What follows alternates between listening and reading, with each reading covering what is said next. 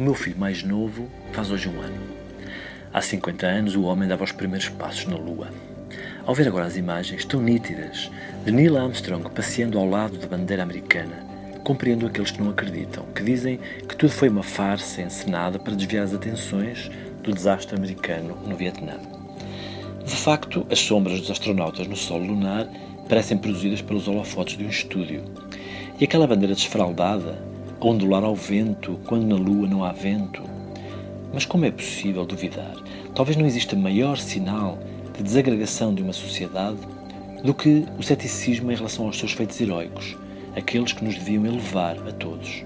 É como o irmão meu ganhar uma medalha de ouro olímpica no triplo salto e eu não acreditar. Dizer, não, a mim não me enganas.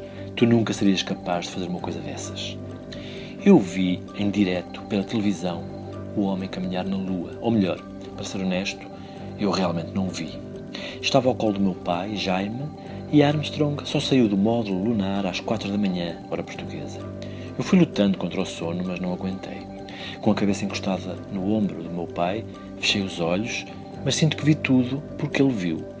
Quando, muitos anos mais tarde, também ele fechou os olhos, pensei que uma das muitas, muitas coisas que eu ia perder era o homem na lua.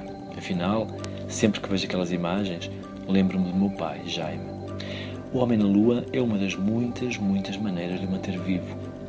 Como poderia eu ter dúvidas? Lembro-me perfeitamente de tudo o que vi, de olhos fechados, dormindo no ombro do meu pai. E creio que, no fundo, este é o grande princípio da cultura e também do jornalismo e da democracia.